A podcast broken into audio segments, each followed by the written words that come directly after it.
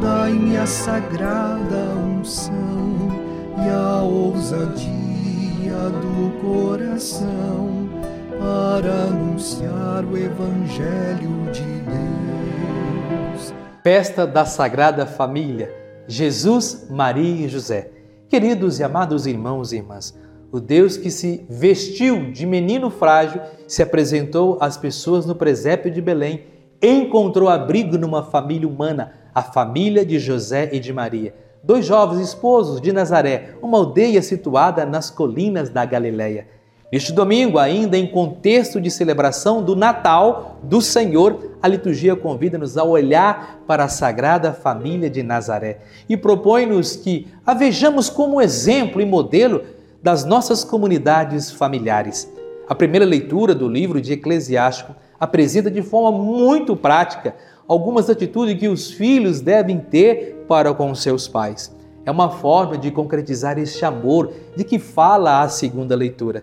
Na segunda leitura da carta de São Paulo aos Colossenses, sublinha a dimensão do amor que deve brotar dos gestos dos que vivem em Cristo e aceitar o convite para ser homem novo, uma pessoa nova, uma criatura nova. Esse amor deve atingir de forma muito especial todos que conosco partilham o espaço familiar e deve traduzir-se em atitudes de compreensão, de bondade, de respeito, de partilha, de fraternidade e de serviço.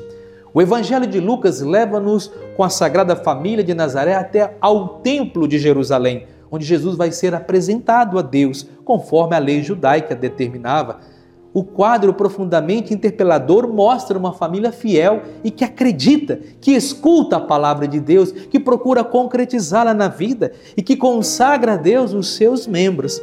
O Evangelho apresenta que o interesse fundamental dos primeiros cristãos não se centrou na infância de Jesus, mas na sua mensagem e proposta. Por isso, a catequese cristã dos primeiros tempos interessou-se de forma especial por conservar as memórias da vida pública e da paixão do Senhor. A cena da apresentação de Jesus no Templo de Jerusalém oferece uma catequese bem amadurecida, bem refletida, que procura dizer quem é Jesus e qual a sua missão no mundo. Antes de mais, o autor sublinha repetidamente a fidelidade da família de Jesus à lei do Senhor, como se quisesse deixar claro que Jesus, desde o início da sua caminhada, entre as pessoas viveu na escrupulosa fidelidade aos mandamentos e aos projetos do Pai. A missão de Jesus no mundo passa por aí, pelo cumprimento rigoroso da vontade do projeto do Pai. No templo, duas personagens acolhem Jesus: Simeão e Ana. Eles representam esse Israel fiel que espera ansiosamente a sua libertação e a restauração do reinado de Deus sobre o seu povo. Simeão toma Jesus nos braços e apresenta ao mundo, definindo como a salvação que Deus quer oferecer a todos os povos, luz para se revelar às nações e glória de Israel. Jesus é assim reconhecido pelo Israel fiel como esse Messias libertador e salvador a quem Deus enviou, não só ao seu povo, mas a todos os povos da terra. Aqui desponta um tema muito querido a Lucas, o da universalidade da salvação de Deus.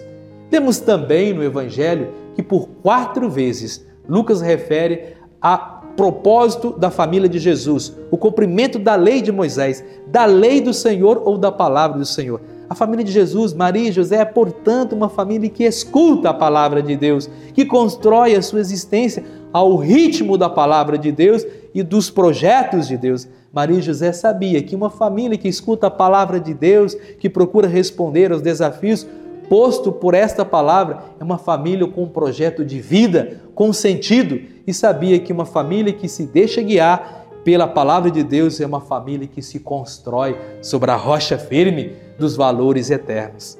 A família de Nazaré torna-se muito próxima de nós. É a mesma missão para as nossas famílias, oferecer a cada filho um lugar de crescimento, um lugar de enraizamento onde a seiva da vida possa buscar a sua força para que os frutos cheguem à maturidade.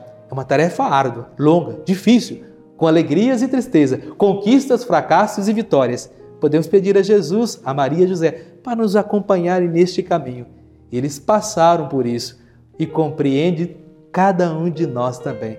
Contudo, rezamos para que o Senhor nos dê a graça de praticar, a exemplo da Santa Família de Nazaré, as virtudes familiares. Convido a todos a compartilhar essa homilia com seus amigos e amigas nas redes sociais. Vamos juntos evangelizar. Inscreva em nossas redes sociais, ative o sininho de notificações, comente, compartilhe.